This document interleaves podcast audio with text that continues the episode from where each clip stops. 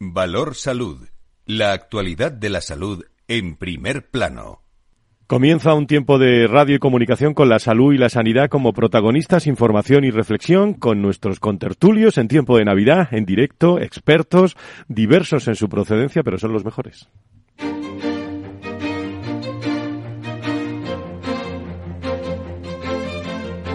Valor Salud es un espacio de actualidad de la salud con todos sus protagonistas, personas y empresas. Con Francisco García Cabello. ¿Qué tal? Muy buenos días, bienvenidos. Los médicos de Madrid eh, paralizan la huelga temporalmente hasta el próximo 11 de, de enero. Esa es la noticia en el ámbito de la sanidad y la salud, especialmente en la comunidad de Madrid. Fecha cerrada para la próxima reunión con la, con la comunidad para tratar de acercar eh, posturas, ¿no? Luego hay matices distintos desde el sindicato aseguran que no se trata de un eh, preacuerdo, sino de una suspensión temporal. El paro se suspende tan solo un día después que se cumpla un mes eh, desde su inicio. Parece que la intención y digo intención de resolver el conflicto empieza a surtir efectos. Se ha conseguido distintos aspectos según Ángela Hernández, presidenta de los médicos de primaria de AMIT, eh, a, este espacio precisamente ayer con el que estuvimos hablando, con ella, con Valor Salud, y aunque hay otros aspectos que, que deben de resolverse, se van los médicos a las Navidades con algunos asuntos, eh, bueno, encima de la mesa, pendientes, pero según me transmiten, eh, algo más calmados. La Consejería de Sanidad y el Comité de Huelga de Atención Primaria eh, llegaron a este acuerdo en las últimas horas, ayer, en la sexta reunión entre ambas partes, a ese acuerdo que va a posibilitar, como digo, la suspensión de los paros hasta el 11 de enero para consultar los avances producidos. Una tregua de Navidad eh, que se valore, para que se valore la incentivación económica del turno de tarde y la existencia de cupos de pacientes. Esa es la, las dos cuestiones fundamentales. Una idea de la Comunidad de Madrid, luego escucharemos al consejero también, eh, que haga un estudio de la propuesta que han hecho los médicos y que vean si es viable. Tiene trabajo la consejería en estas Navidades. Aunque no se contemplan un aumento presupuestario, según fuentes del propio sindicato AMIT también, sí se ha abordado cómo distribuir el presupuesto, una reclamación que los médicos han insistido desde, desde el principio. Eh, pago del turno de tarde, eh, resto para complementos económicos eh, respecto a esos 42 millones de, euros de mm, negociación en cuanto al presupuesto. A partir de esa medida reclaman el incremento del presupuesto de atención primaria hasta alcanzar el 25% del total de la inversión sanitaria, además de garantizar los tiempos, como digo, de agenda que permitan una atención de calidad. Bueno, esta es la información que vamos a profundizar con, con todas las fuentes presentes en la tertulia. Tregua, por tanto, para unos y para otros en este tiempo de, de Navidad. Lo pedía también el, el contexto, no estar en las calles eh, también en Nochebuena, en, eh, en, Navidad e intentar dar una solución también a muchos pacientes. Y luz positiva en el horizonte en un conflicto que en pro, como digo, de los pacientes y por encima de la política, amigos y amigas, se debe mm, resolver. Y otra noticia que les doy, que comentaremos en la tertulia, la renovación de, de, Antonio Garamendi como presidente de la Confederación Española de Organizaciones Empresariales, ha traído consigo, eh, bueno, pues una serie de nombramientos, entre ellos eh, la Comisión Estatutaria y órganos consultivos del estudio. Bien, eh, pues Carlos Rus, el presidente de la Comisión de Sanidad y Asuntos Sociales de la COE, continuará como presidente de esta Comisión de Sanidad y Asuntos Sociales, que es la representación de los empresarios en materia de, salud y sanidad, además de, ser presidente de la patronal de la sanidad privada en España, una muestra de, voto de confianza de Garamendi que deposita también sobre el presidente de la patronal de la sanidad privada y como saben es contertulio nuestro y que intentaremos que esté eh, los próximos días también con nosotros para charlar eh, con él. En un tiempo de Navidad, en un valor salud de Navidad que comienza a las 19, 9 y 9 en las Islas Canarias.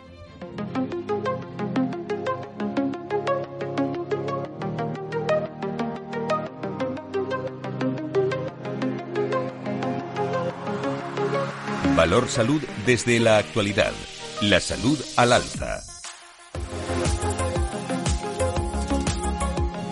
10 y 10, 9 y 10 en las Islas Canarias con este tema de portada, eh, de la suspensión de, eh, o la temporalidad, eh, o, la, la, ausencia de manifestaciones, llámenlo ustedes como quieran, pero hasta el día 11 no vamos a tener muchas más noticias de cara al exterior de esa huelga de los médicos. Nacho Nieto, experto en políticas sanitarias de, eh, y es consejero de, Salud de La Rioja. Nacho, ¿cómo estás? Muy buenos días, bienvenido. Buenos días, Fran, buenos días a todos los Muchísimas gracias. Presto dispuesto para la Nochebuena ya, ¿no?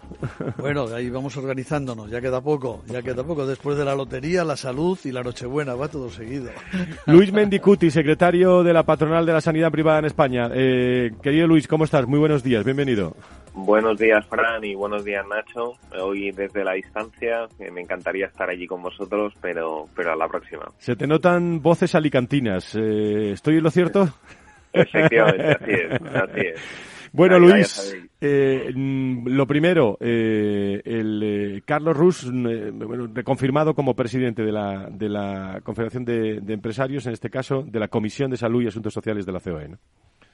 Así es, el sector sanitario eh, que representamos, eh, que representa ASPE, yo creo que está de enhorabuena. Eh, se ha tomado esta decisión por parte del presidente de la COE, una decisión continuista. Carlos Rus ya era el presidente de la Comisión de Sanidad de COE y lo seguirá siendo los, los próximos cuatro años.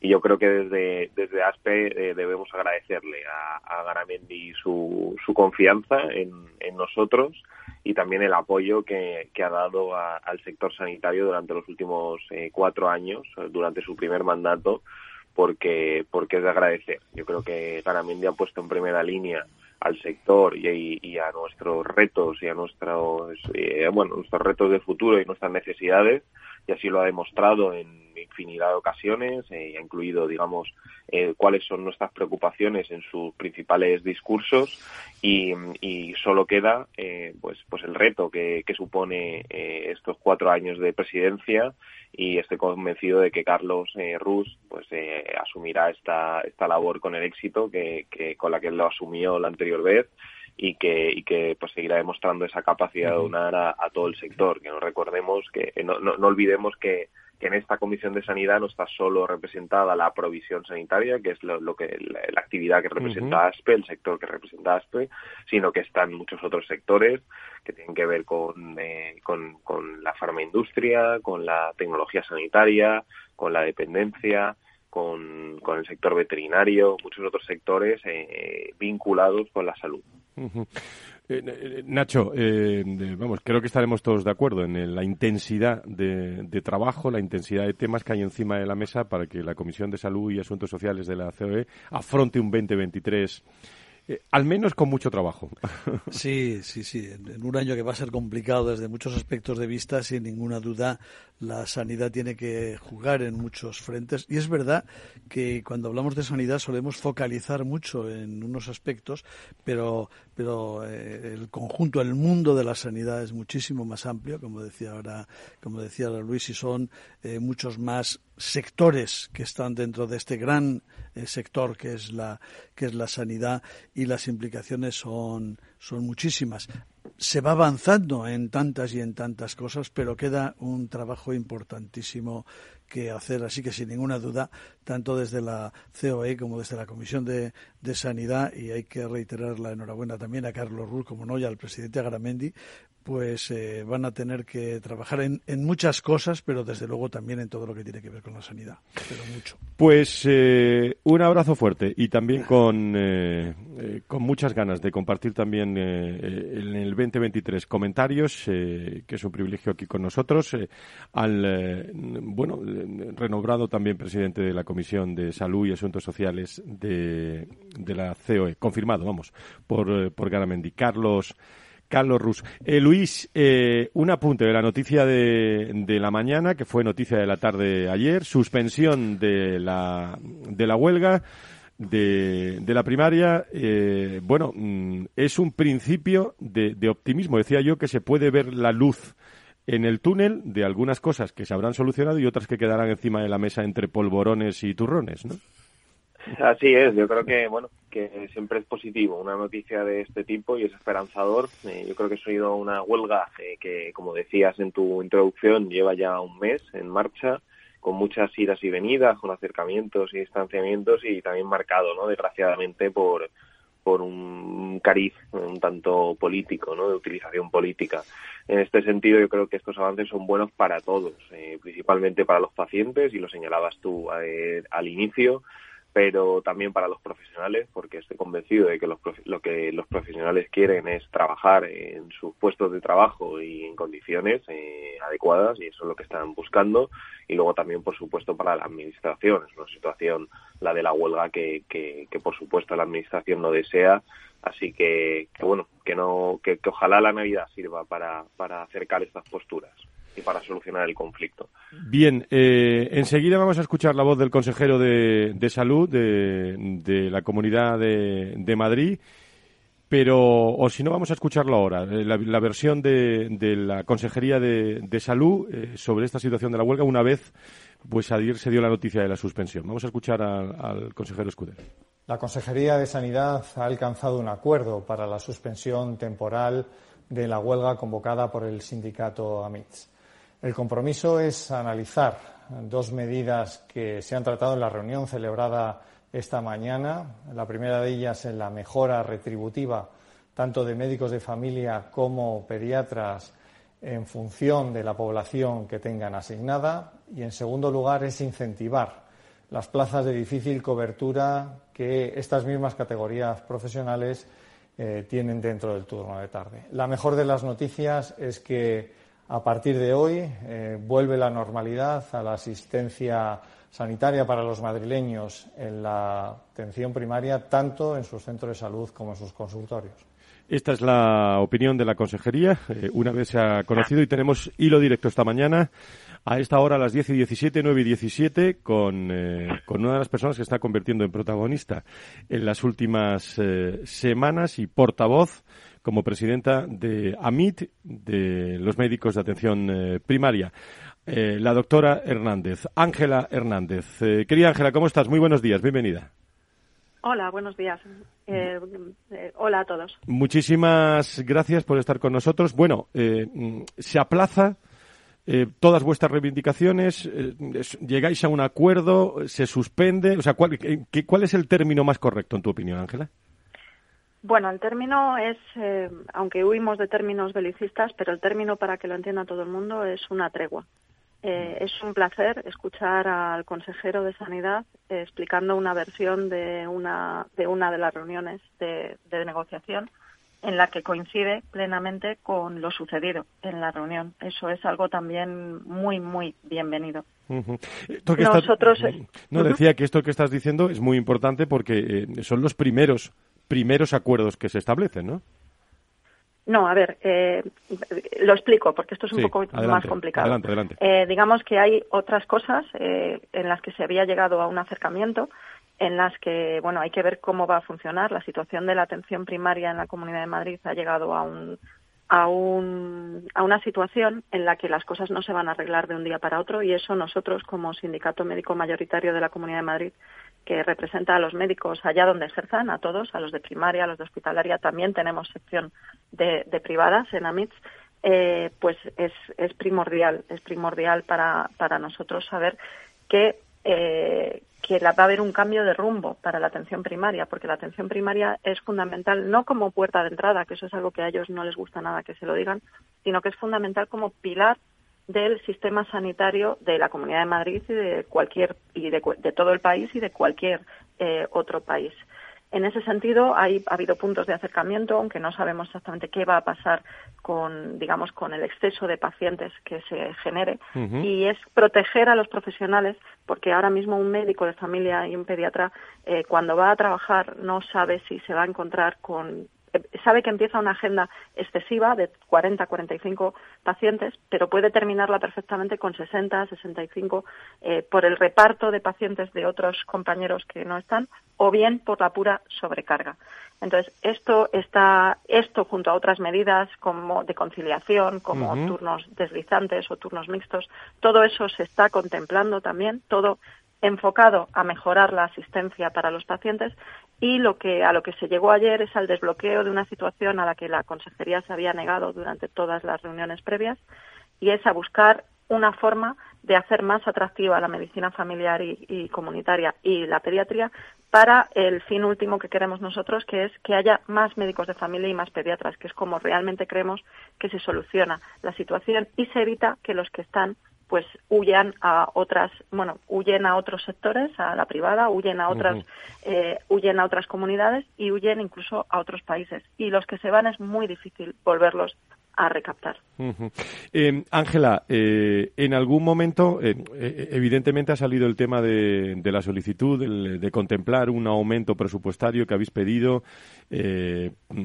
cómo distribuir el presupuesto, una reclamación que, todos los médicos han insistido también desde el principio. Sobre esto, ¿qué, qué es lo que hay en estos momentos? La huelga será un paso, insistimos. Lo que necesitamos, necesitábamos era recuperar la confianza en que la gestión de la atención primaria va a volver a ser una prioridad del gobierno, de este gobierno, de los siguientes, en la Comunidad de Madrid. En ese sentido, en una huelga de carácter profesional, somos perfectamente conscientes de que no podemos aspirar a, solicitar el 25% del gasto sanitario, aunque sea lo deseable en atención primaria. Sí sería deseable que nos fuésemos acercando al menos a la media nacional, de que se sitúa en un 15%, mientras que Madrid, eh, por desgracia, con la prórroga de los presupuestos, no va a alcanzar el 11% para los presupuestos del año que viene pero somos perfectamente conscientes de que, eh, de que una huelga profesional se sale con temas que mejoren las condiciones de ejercicio de los profesionales y lo demás pues se engloba dentro de lo deseable y de, y de algo que, que habrá que, que habrá que continuar eh, eh, apoyando pero que no es el objetivo principal de un sindicato médico profesional como somos nosotros, como es AMIT. Bien, pues eh, tengo una última cuestión. No sé si estamos en eh, tertulia, no sé si el, secretario de la patronal de la sanidad privada, que lo tenemos también en, en conexión, eh, quiere saludar a Ángela o, hacerle alguna cuestión. esto es tertulia, ¿eh? o sea, que, pueden preguntar lo que quieran o reflexionar con lo que quieran. Luis. Encantado de, saludar a Ángela. además, nos conocimos personalmente hace, hace unas semanas y, bueno, encantado de saludarte y enhorabuena también a Fran por, por, bueno, por generar este espacio de, actualidad. Yo me quedo con una cosa que ha comentado Ángela y es que el objetivo último es hacer más atractivo el trabajo eh, para los médicos de atención primaria porque actualmente en España existe ese problema que somos incapaces de, encontrar médicos suficientes para trabajar en nuestra atención primaria y, se percibe y se observa que, los profesionales y los jóvenes profesionales que, empiezan a, ser médicos y que, y que, y que están en formación eh, de, la especialidad eh, pues no escogen ¿no? Esta, esta especialidad concreta ¿no? de medicina de, familia comunitaria. Eh, mm, yo le quería preguntar Ángela, ¿cuáles crees que son las medidas necesarias o las, o las más importantes que habría que tomar para generar ese, esa, o sea, para hacer atractivo este trabajo? Eh, y, cuáles dependen de, de, una comunidad autónoma, como puede ser Madrid o cualquier otra, y cuáles dependerían del Ministerio de Sanidad? Hola, sí, bueno, es una pregunta muy interesante, eh, Luis. Bueno, encantada de conoceros el otro día también, igual que a Fran, efectivamente. Eh, vamos a ver, aquí se está produciendo una situación desde, la, desde que se transfirió, desde mi, punto de vista, ¿eh?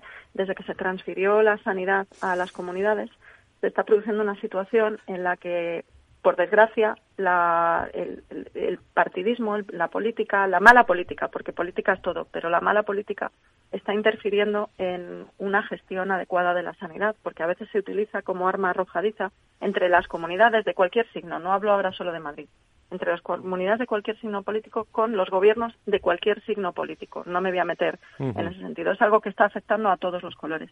Y en ese sentido, al final, en lugar de ir de, trabajar juntos todos para tratar de solucionar los problemas que tienen eh, los profesionales para poder dar una buena asistencia a los pacientes, a veces se utiliza, insisto, como arma arrojadiza y unos por otros eh, la casa queda sin barrer. Está claro que la sanidad está transferida, con lo cual lo que son las condiciones de trabajo de los profesionales es una competencia de las autonomías.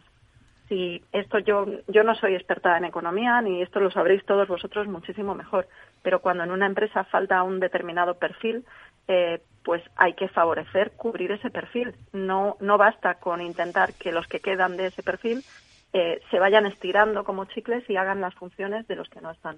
Eso es lo que ha venido sucediendo en concreto con, eh, con un personal altamente especializado como somos los médicos. Eso es lo que nosotros necesitamos romper. A nivel del, del, gobierno central, de los diferentes gobiernos centrales, bueno, nosotros estamos englobados en la Confederación Estatal de Sindicatos Médicos y desde hace más de 15 años solicitamos eh, un registro de profesionales para poder hacer una adecuada planificación. Porque la planificación de un médico, es decir, eh, los recursos médicos, tardamos en formarnos entre 11 y 12 años. Es lo que tardamos. Cuando hacen falta, no se saca de debajo de una piedra un médico.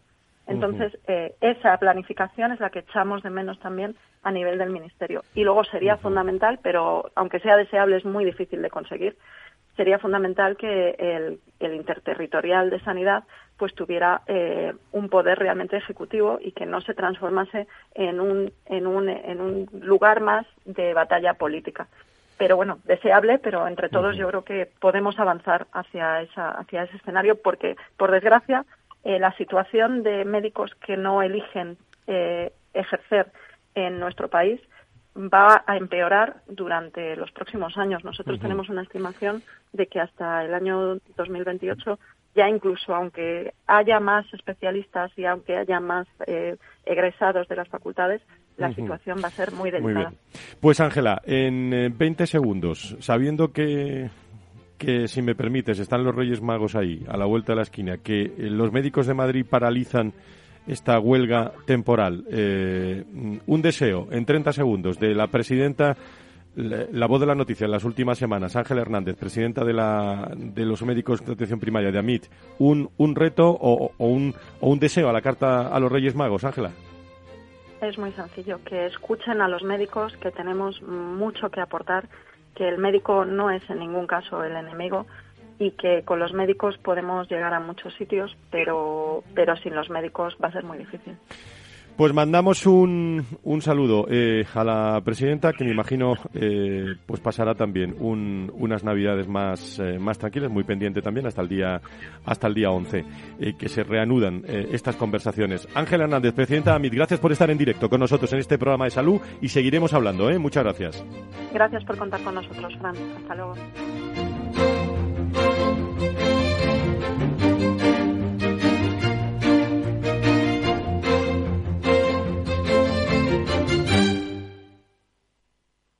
Hey, asistente, ¿cuál es el mejor fondo de inversión del año? Hay aproximadamente 54 millones de resultados. ¿Quieres que los lea? Buf, mejor que no. Puedes seguir buscando entre millones de contenidos, pero un asesoramiento de calidad solo te lo dará un especialista. En Renta 4 te ofrecemos un servicio de asesoramiento gratuito siempre que lo necesites. Entra en r4.com y descubre cómo te podemos ayudar. Renta 4 Banco. ¿Quieres más?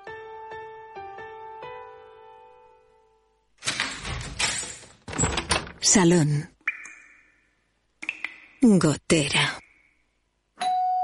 Todo seco. Es muy simple asegurarse con el Betia. Simple, claro, el Betia. Madrid, 103.2, Capital Radio. Si quieres entender mejor todo lo que rodea a nuestro sector alimentario, tienes una cita en La Trilla un gran equipo de especialistas te acercará a la actualidad económica y política desde el campo hasta la mesa. Conocerás sus principales innovaciones sin olvidar las producciones más tradicionales. Los sábados de 8 a 9 de la mañana con Juan Quintana, La Trilla de Capital Radio.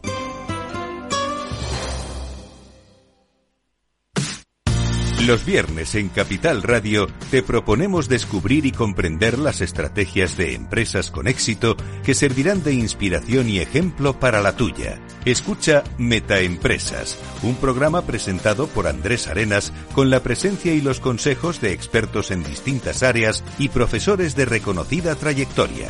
Todos los viernes a las siete y media de la tarde, Metaempresas, Capital Radio.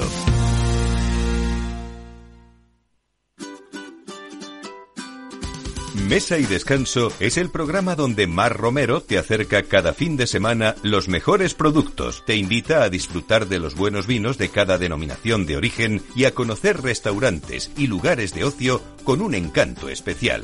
Mesa y Descanso, los domingos a las 13 horas, aquí en Capital Radio.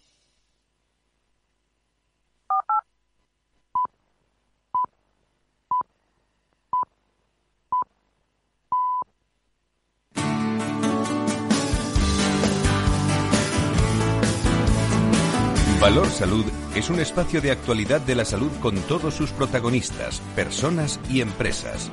Con Francisco García Cabello. Feliz Navidad.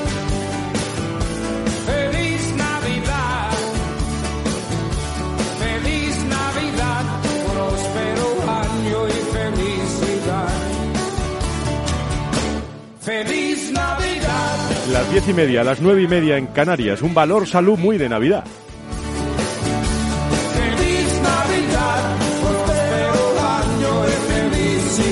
Parece que vamos a tener una Navidad también en nuestra salud y la sanidad un poco más calmada con esa noticia que acaban de escuchar en conversación con la presidenta de, de AMIN este programa los médicos de Madrid, eh, se supo ayer, han escuchado también la voz del consejero, eh, paralizan la huelga temporal hasta el próximo 11 de enero, después de los Reyes Magos. Por eso le pedía yo un mensaje de, de optimismo también eh, de cara a bueno a muchos pacientes eh, fuera de la política eh, a muchos pacientes a muchos médicos eh, a las a los profesionales también de la consejería a los eh, todo lo que rodea que están muy pendientes muy pendientes de todo lo que ocurre en estas conversaciones. Creemos que se llame tregua no se llame tregua.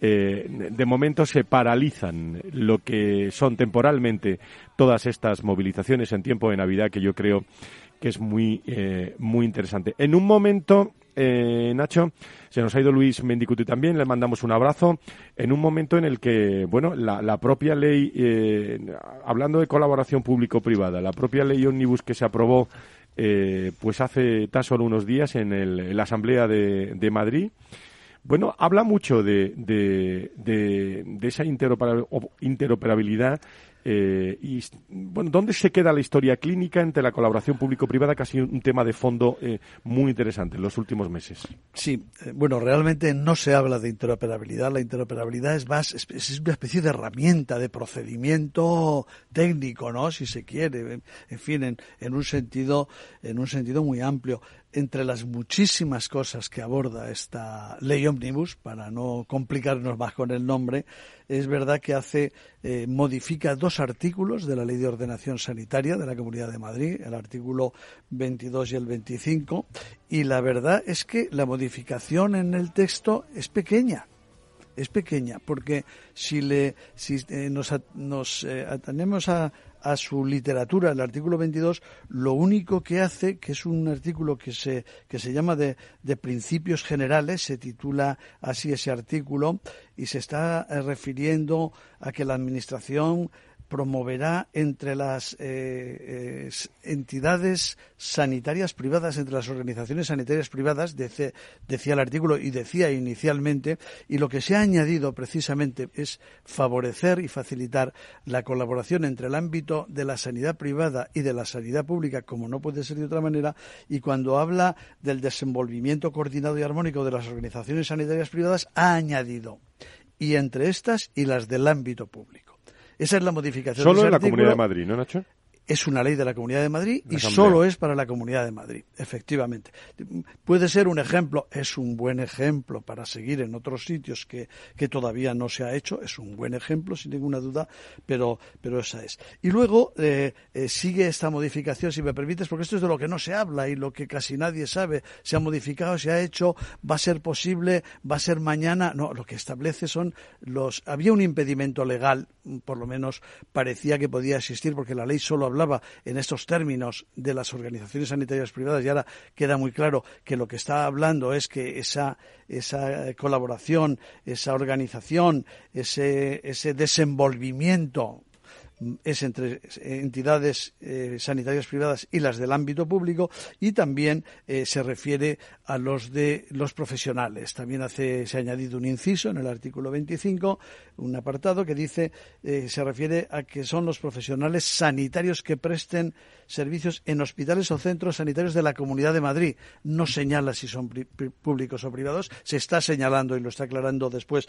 que se refiere a todos. Y, por último, porque no voy a enredarme ni voy a, a- a en- a- No, pero es un tema enredar, relevante, relevante es relevante en la pero colaboración. para no aburrir so- eh, a, a nuestros oyentes, pero sí que hay un apartado expreso de cómo se vertebra eh, esa, esa colaboración y cómo se vertebra esa actuación sanitaria y ha añadido un apartado dentro de las distintas colaboraciones que estaban ya en salud pública, en calidad, en formación e investigación. Ha añadido uno que es colaboración en el acceso a la historia clínica electrónica. Ese es junto a que son privadas y públicas a esto y que se, se, refiere a todos los profesionales. Creo que ahí hay que centrar eh, el alcance que tiene esta modificación y lo que realmente está pretendiendo.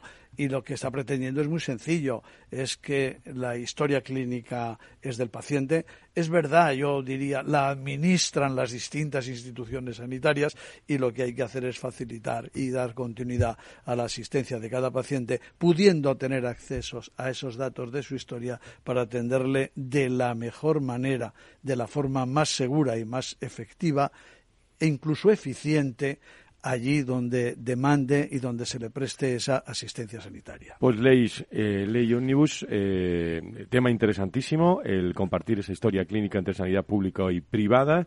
Eh, comentario de, y reflexión, eh, perdón, en profundidad de, de Nacho Nieto que, bueno que no se escucha en muchos sitios ¿eh? es decir que, que, yo creo, que yo creo que es muy interesante muy interesante para pues, explicarlo bien. claro porque otra cosa será luego cómo va a ser efectiva dónde cómo se va a dar el acceso a las historias clínicas cómo se van a compartir esos datos del paciente cómo un profesional va a tener acceso a los datos de su paciente eh, que proceden o que los tiene almacenados en otro lugar. Esa es la cuestión no Mm, ¿Lo va a tener que llevar el paciente debajo del brazo? Hombre, yo espero que no, sinceramente, espero que no.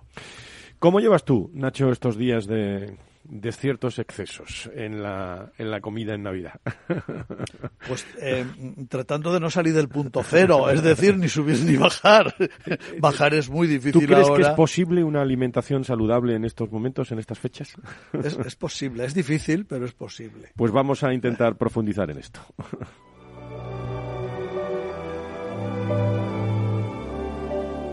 I'm dreaming of a white Christmas. Y con la llegada de la Navidad, en las comidas, las cenas, eh, se vuelven las protagonistas, ¿eh? lo saben todos ustedes. Eh. Ayer mismo, los que me escuchan en estos momentos, eh, no los de los podcasts, que ya hacen memoria de, de todas las cenas y comidas, pero ¿en qué comida estuvo? ¿En qué cena estuvo? ¿En qué reunión familiar, profesional?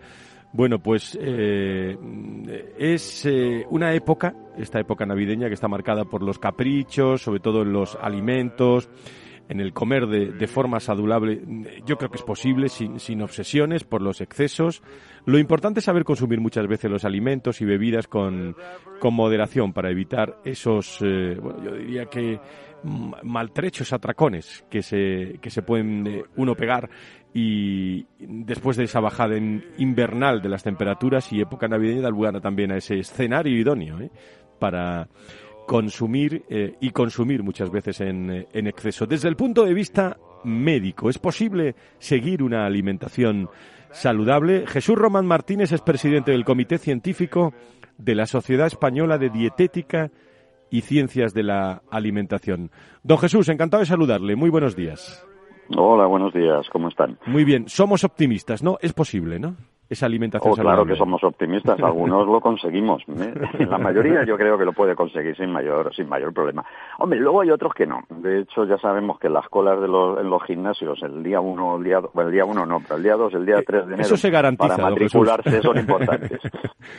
¿Cómo conseguirlo? ¿Cómo, ¿Qué consejos nos da desde, desde la Sociedad Española de Dietética y Ciencias de la Alimentación? Pues el consejo principal pues es el, el, más fácil de todos y el que menos seguimos mm, a menudo, que es aquello del sentido común.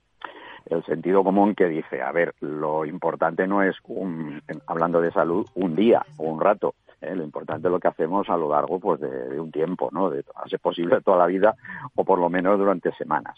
Es decir, que el, un día eh, o una cena, una comida, bueno, pues que tengamos indulgencia o pequemos, a ver, tampoco es dramático. ¿eh? El problema es que en Navidades... Que se repitan, ¿no? claro, y sumamos tantas, la de la comida de los amigos, la de la empresa, el no sé qué, la noche, buena Navidad, es que claro, tenemos tantas que es todo lo complicado. Entonces, quizás un consejo básico puede ser, como en general en España nadie se muere de hambre, menos en Navidad porque tenemos la nevera llena. Eh, hombre, pues si has tenido un, un homenaje importante, quiere decirte, el día 25, pues hombre, el 26 no te pasa nada, por ejemplo, pues porque vivas mm, de sopa, de caldo, de ensaladitas, de un plato de verdura, que seguro que hay, que hay- que hay verdura, que tenemos la famosa lombarda por ahí, que incluso nos sobró, y que no hace falta que nos pongamos morados todos los días, ¿eh? que no pasa nada porque demos descanso al aparato digestivo. Porque es verdad eh, que lo de los kilitos, los dos, tres kilos, mm, bueno, es verdad, mm, pero no es lo más importante. De verdad que hay mucha gente eh, que acaba las navidades, llega a enero con, con problemas de salud importantes, bueno, pues porque su colesterol se ha disparado, por no decir por una crisis de hipertensión, en fin, mm, tener un poquito de cuidado, eh, los- los- el azúcar, etcétera. De verdad que es beneficioso y es un poco esto sentido común de no, em, bueno, empeñarnos en comérnoslo todo, que de verdad, hombre, no, en general no tenemos ya. Yo creo que lo importante es, eh, corríjame, disfrutar de- de- del, del entorno, disfrutar, que eso es salud también, disfrutar de lo que uno tiene. Yo no sé si es difícil el reto, eh, don Jesús, de, de intentar en Navidad no cesar, mm, si lo hubiera o hubiese, o mm, comenzar el ejercicio físico. No sé si eso es posible en estos días, porque quizás eso nos ayude, ¿no? Y luego es una, es una de las patas esenciales de la, del- banco de la, de la salud. Sin ejercicio físico adecuado, sin una actividad adecuada, eh, tampoco, insisto, no, que, no, ti- que esto es sentido común, tampoco es que nos vayamos a matar, ni si nos hemos comido 4.000 calorías esa cena de Nochebuena, hombre, no las vamos a gastar al día siguiente. poco de relajo y tranquilidad, pero es verdad que la actividad física siempre, siempre es esencial. Eh, si me das a elegir entre comer bien y hacer actividad física, eh, te diría que no elijas y hagas las dos cosas, porque eso, eso sí que es la, la- la garantía de la, de la salud. Además, hay que tener en cuenta que cuando hablamos de comer, mm, se nos está olvidando muchas veces lo de beber, porque lo cierto es que lo- lo, que somos capaces de beber también es importante, sí. No, no, en la justa medida, ¿no? Eh, y con equilibrio y con calidad y cantidad, pero, pero, pero con equilibrio, ¿no? Hombre, pero sobre todo, fíjate, el, a ver, lo básico sigue siendo agua. A ver, es que somos agua, nuestro cuerpo tiene un 50-60% de agua. Necesitamos beber agua para hidratarnos, incluso en invierno. Pero claro, nos gustan otras cosas. Ya, pues si nos gustan otras cosas, también aquí sentido común y moderación. Eh, por ejemplo, mm, quítate la sed o quítate las ganas de beber, que muchas veces vienes como acalorado y demás, quítatelas con agua, pero agua que puede ser agua con gas, con el zumito de limón, con lo que quieras. Y evitas mm, meterte medio litro de otra cosa antes. Eh, Primero que puede sí. tener muchas calorías y luego además que puedes tener eh, mucho alcohol. Eso, eso sí que es importante. Don Jesús, me deja que le haga una pregunta atrevida, la última. ¿eh? Eh, Venga. En la mesa del presidente del Comité Científico de la Sociedad Española de Dietética y Ciencias de Alimentación, en Nochebuena, ¿qué no va a faltar? ¿Qué no va a faltar? Pues fíjate, lo que no va a faltar seguro, seguro es pescado, verdura, eso seguro. ¿eh? Y, hombre, pues además del agua, la verdad es que a mí me gusta beber otras cosas. Pues yo seguramente me tomaré una cañita, seguro. Muy bien, muy bien, muy bien. Le agradezco muchísimo, Jesús Román, eh, en- directamente a todos ustedes, eh, hablando de mañana Nochebuena. ¿eh? Eh, estamos todos eh, en cena, en, en, familia. Bueno, cuidado con esos abusos y sobre todo mantener ese ejercicio físico y mucha, mucha naturalidad y normalidad en cuanto a la alimentación. Gracias al presidente del Comité Científico de la Sociedad Española de Dietética y Ciencias de la Alimentación por estar en Valor Salud aquí en Capital Radio. Eh, feliz Navidad, eh, don Jesús. Gracias, ¿eh? un saludo, hasta Gracias. pronto. Adiós, adiós. Paz a los hombres y amor. Noche feliz, noche de paz. Las estrellas brillan. Valor Salud es un espacio de actualidad de la salud con todos sus protagonistas, personas y empresas. Con Francisco García Cabello. Estamos a horas de la Nochebuena, ¿eh? Eh, y este programa de salud también quiere aportar alguna idea para esa Nochebuena en, eh, en la línea de alimentación. Y, es que es verdad, es verdad, eh, no sé qué opinas Nacho, pero, pero, pero es verdad que muchas veces, eh, bueno, parece que se acaba el mundo en, en esas cenas y cuando uno hace cuentas, dice, no cuentas presupuestarias, pero sí cuentas de, de, decir que nos quedan todavía cinco o seis días por delante. Sí, sí, no, es una noche para no hacer cuentas, es la verdad de, de ningún tipo, ¿no? Y luego, efectivamente, no es que, es que luego llega la Navidad, la Nochevieja, el Año Nuevo, los días del medio y luego Reyes. O sea, es que esto es un no parar. Tenemos hasta, hasta el día, hasta el día 11 prácticamente, bueno, hasta el 9, hasta el 9, hasta ese domingo, tenemos muchos días para eh, tener cuidado con lo que hacemos. Usar esa, esa lógica que, que decía que decía el doctor que es verdad yo le yo hay una cosa que digo también muchas veces porque para dar consejos estamos eh, todos que es muy malo quitar la sed, eh, que la sed hay que quitarla con agua, no se puede quitar con vino ni siquiera con cerveza, que la quita muy bien, ¿no? es, es, mejor un buen trago de agua y luego un traguito de otra cosa, pero a veces es difícil. Nochebuena, eh, la salud, la sanidad, también eh, protagonista con, eh, con, todos ustedes. En la recta final, eh, uno de los aspectos que queríamos tocar en este programa de Navidad de, de valor, de valor salud es destacar, bueno, pues algún hito que se ha producido en, eh, en algún hospital eh, respecto a, a, bueno, operaciones, eh, casos, eh, familias, enfermos eh, de, de, éxito y sobre todo destacados. ¿no? Y nos hemos ido a esta hora de la mañana, 10 y 46, 9 y 46, al Hospital Gregorio Marañón de Madrid. Allí se ha atendido con éxito, lo cual celebramos, el parto de una mujer con una afección grave y, poco frecuente, un hospital Gregorio Marañón que ha logrado atender, como digo, con éxito el embarazo y el parto de alta complejidad de una mujer de 34 años con dos cesáreas previas y diagnosticadas de acretismo placentario, una afección muy poco frecuente y grave que ponía en riesgo su vida y la del bebé. Vamos a conocer muchos más detalles conectando con la doctora Hernández, Concepción Hernández, del Servicio de Ginecología y Obstetricia del Hospital Gregorio Marañón. Doctora Hernández, muy buenos días, bienvenida. Hola, muy buenos días, muchas gracias. Bueno, ¿cómo nos podría resumir para que lo entendiéramos todos? Eh, ¿Cómo se ha producido? Algo he contado yo, pero le, le, quiero escuchar. ¿Cómo ha sido el éxito de esta, de esta operación que celebramos en Navidad? Bueno, pues, o sea, la situación en sí es una paciente, como ha dicho, con dos cesáreas previas y con la mala suerte, que es un riesgo al tener intervenciones quirúrgicas sobre el útero, de que la implantación de la, de la placenta tenía una patología que se llama acretismo y así para decirlo muy fácil es como que la placenta había invadido el tejido habitual, o sea, la placenta se queda habitualmente en la cara interna del útero, que es el endometrio, uh -huh. después viene el músculo, que es el miometrio, y la placenta lo había invadido, e incluso en este caso había atravesado la capa superficial que es la cerosa y previo a la intervención teníamos la duda o el, el, riesgo o la sospecha clínica que pudiera estar afectando al órgano siguiente que está por delante, que es la vejiga. Esta situación, que una placenta esté por delante de la presentación fetal, que se llama placenta, placenta previa, y además estar invadiendo todos estos, todas estas capas, pues aumenta el riesgo de hemorragia intraparto y de uh -huh. hecho el ingreso de esta paciente fue por una hemorragia importante pues sobre la 33, 31 semana de gestación. Entonces estuvo ingresada, se estudió más el caso, ya, cono, ya conocíamos el riesgo de acretismo en la uh -huh. ecografía de la 20 semana, se había visto la placenta mal implantada, o sea, previa y además con posibilidades de, de atravesar todas las capas, como hemos dicho, de acretismo placentario, que es que, para decirlo técnicamente, y, y, bueno, quedó ingresada sobre todo por el riesgo hemorrágico, por la anemia y porque es una situación que en cuanto comience con contracciones, pues, pues puede comenzar el proceso.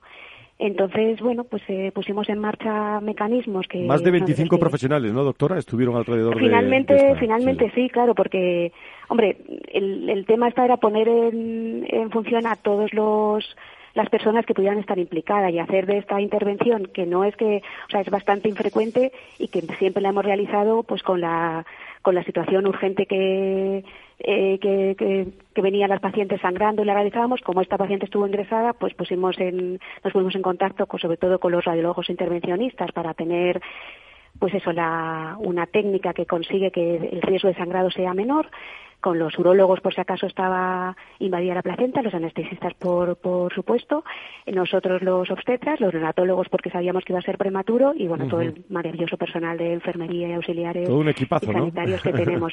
El equipazo ya estaba y además nosotros pues nos pusimos todos de acuerdo porque es verdad que tenemos mucha suerte con todos nuestros compañeros y, con el, personal. Y me imagino que a estas horas, las 10 y 49 de un previo a Nochebuena, eh, la paciente que fue intervenida con éxito ya se encuentra dada de alta hospitalaria junto a su hijo, ¿no?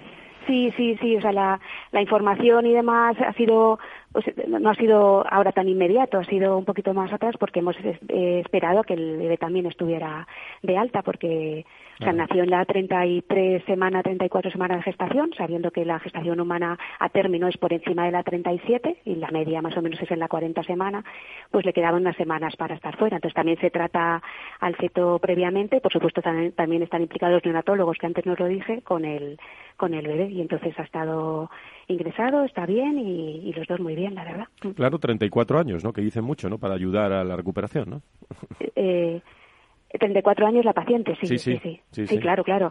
Dice mucho porque su riesgo era, era grande, claro, sí, sí. La única, o sea, este tipo de, de placenta y sobre todo invadiendo tanto no se puede conservar el útero. Es la única cosa que después de la cesárea tuvimos que hacerle una esterectomía, que es la extracción del, útero. Dígame una cosa, doctora. Eh, no es porque estemos en tiempos de Navidad, con el magnífico trabajo que han realizado en el Hospital Gregorio Marañón, cuando uno hace este tipo de trabajo y todo sale bien, eh, ¿Se incrementa esa vocación por la medicina, por, por lo que desarrollan con, insisto, con mucha atención y mucha vocación?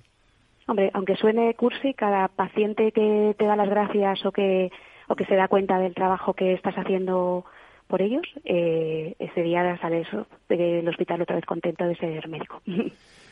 Me encanta escuchar eh, escuchar esto también de, de, un equipo de un equipo como, como el suyo.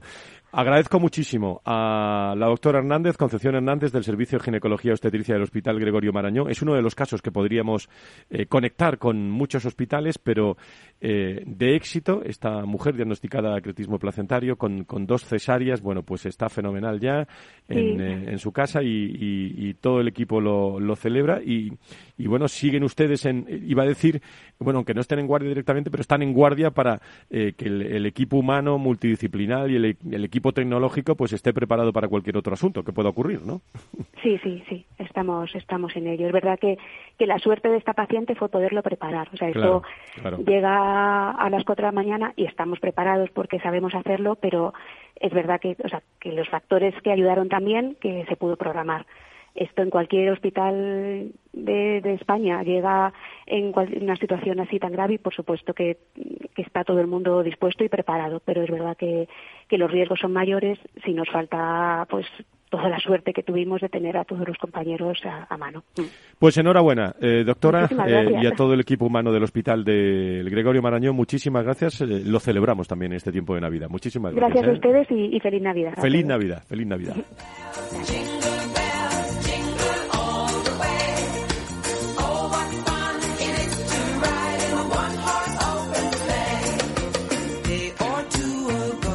Oye, mandamos un abrazo muy fuerte al maestro burgueño, ¿eh? Antonio Burgueño, que se ha cogido vacaciones hoy, ¿eh? Vamos, se, lo, me, se las merecía, ¿eh? El, eh, y, un abrazo muy fuerte a padre e hijo, ¿eh? Antonio Burgueño. Ilustres del mundo de, de la medicina, con gran ojo clínico, ¿eh? Bueno, Nacho, en cuanto a salud y sanidad, el, eh, el próximo viernes eh, también todo el equipo de producción está preparando un espacio de salud. Aquí estaremos, eh, que se reproducirá también el día 6, que serán los Reyes Magos. vamos a, a, preparar una carta a los Reyes Magos en el entorno de la salud y la sanidad, pero vaya cartita, vaya cartita a los Reyes Magos con, con elecciones en mayo, con otras elecciones generales. Eh, no sé si vamos a evitar que la salud, la política se, se. No va a ser una carta a los Reyes Magos, va a ser una carta milagro lo que vamos a tener que hacer, a ver si, si se consigue algo. Pero, oye, eh, hablando de deseos y de, y de cosas, bueno, lo primero, ya que acabas de nombrarlo y, ha entrado la música, pues eh, Antonio Burgueño, padre e hijo, eh, feliz Navidad a todos, pero bueno, déjame decírselo a ellos que tantas veces eh, nos encontramos en este rato, que, que tenga unos muy buenos días, que aproveche estos días y, y feliz, feliz Navidad. Y luego un deseo, un deseo. Hemos hablado hoy mucho eh, de, de, lo que está pasando en Madrid, de, del conflicto existente en Madrid. Bueno, el, el deseo es, es, evidente, que es que en esta, en esta etapa que va a sucederse entre hoy y después de y después de Reyes hasta el día 11 sea tregua o sea lo que sea pues que, que se aproveche que la aprovechen todos que se aproveche que se imbuyan de ese espíritu navideño, que cada uno lo entenderá como le dé la gana, pero que existir existe, está ahí y que con mucho sosiego y mucha calma de verdad se piense en la situación, en lo que es importante resolver eh, y que se pongan de verdad los cimientos para solucionar y para esa atención primaria que todos estamos esperando y queremos tener en el futuro. Por supuesto que los pacientes, eh, sin ninguna duda, pero también los profesionales sanitarios que tienen que, desenvolverse ahí. Acabas de, de, plantear y se nos ha contado un caso donde cuando hace falta todos los profesionales sanitarios de todas las especialidades, en este caso se hablaba de médicos, pero seguro que había alrededor muchísima eh, más gente, otros profesionales atendiendo y que se mueven con mucha rapidez. A veces todo no se puede tener programado y resolver y los problemas surgen así y hay que, y hay que afrontarlos. Pero eh, eh, además de las cuestiones exclusivamente, llamémosle administrativas, es necesario pensar en esa en esa sanidad que necesitamos tener en 2023 ya, porque el 2022 nos da para muy poquito, en ese 2023, y con independencia de todo lo que pase, de la política que tanto estorba a veces a la sanidad y a otras cuestiones, que de verdad, de verdad, todos los que estamos, están implicados en la sanidad, en la salud de los españoles, se pongan las pilas, pongan la vista donde hay que tenerla puesta y uh -huh. se consiga no solo la atención primaria, sino toda la atención sanitaria,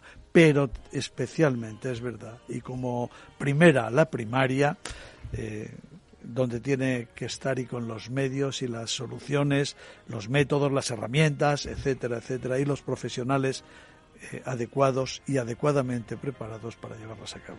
Pues con la voz y la firma de Nacho Nieto, experto en políticas sanitarias, al que agradezco especialmente su compañía y sus comentarios ya imprescindibles en este espacio de, de valor eh, salud. Y si yo te tuviera que preguntar en 30 segundos, ¿y cómo va a pasar Nacho Nieto esta Nochebuena?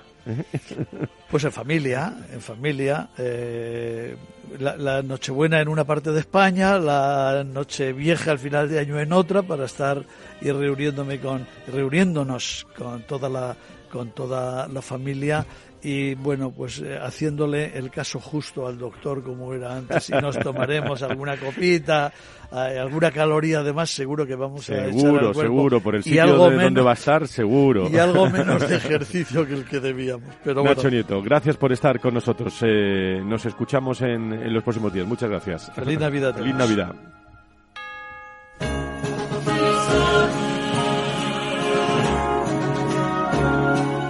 Gracias a todo el equipo técnico y de producción de este programa Valor eh, Salud, eh, preparado ya para afrontar el último programa del año, el 30, con esa carta a los Reyes Magos.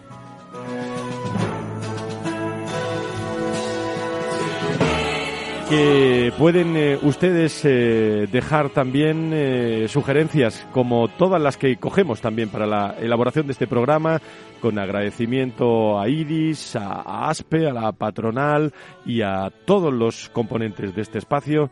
El próximo 30 más salud y sanidad contado de otra forma aquí en Capital Radio. Buena noche, buena, adiós.